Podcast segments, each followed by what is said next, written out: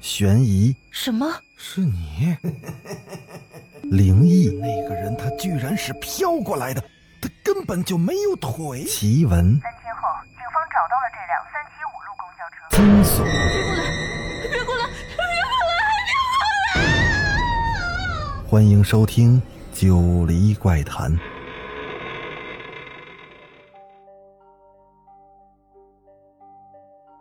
Hello，各位听友，大家晚上好，欢迎继续收听《九黎怪谈》。咱们今天继续来讲故事，《别想逃》第四十三集。天灰蒙蒙的，四亮未亮。当慕白醒来后，极力回忆着昨晚发生的事情。斜眼睛和那个红色的人影。在他的脑海里交替的浮现着。这时，敲门声传入了慕白的耳朵里。啊，谁？谁？谁啊？现在的慕白已经有些神经质了。是我，小木。听声音是那个老大娘的。我给你送点吃的。慕白走了过去，把门打开。老大娘手里拿着两个鸡蛋和一块白色的糕饼，站在门外。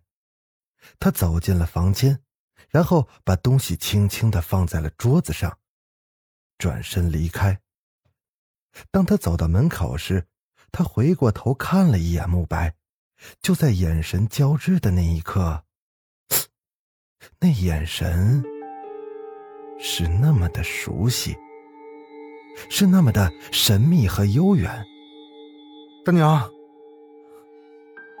我想和你说会儿话。老大娘收住了脚步，定定的看着慕白。有什么事儿吗？大娘，你相信这个世界上有鬼吗？你心中有鬼，就是存在；你心中无鬼。就是没有。那为什么那些死掉的人死前都似乎经历了极其恐怖的事儿？这些，都似乎不是人所能达到的。毛毯上的血手印儿，没有掌纹，可以认为是凶手戴着手套印上去的。可，那为什么每个死掉的人额头上，都会有血眼睛出现？如果说这是幻觉的话，那么旁边还有很多人。啊！慕白说到一半卡住了，他看见老大娘的身后站着一个穿着红色长裙的女人，有一双闪着诡秘光芒的眼睛透过那发缝，悠悠的看着他。下一个是你。下一个就是你。这声音直透入了慕白的骨髓里，渗入了五脏六腑。啊！慕白大叫了一声，那声音就像是被困的野兽在发出那绝望的嚎叫。你怎么了？老大娘被慕白的声音吓了一跳，但他见他死死的盯着正前方。这时，老大娘便回过头去，可他只看见门外的竹林随风摇曳，再回过头，就是慕白那面如死灰、颓废的瘫在了地上。老大娘摇了摇头：“自作孽，不可活。”说完后，他叫上老伴儿，将慕白弄到了床上。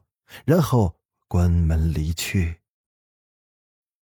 这时，老伴儿伸出了手，指向了另一间屋子。阿然来了。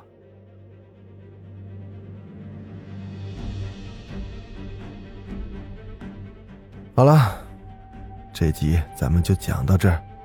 大伙儿是不是越听越迷糊呀？我也有点迷糊了。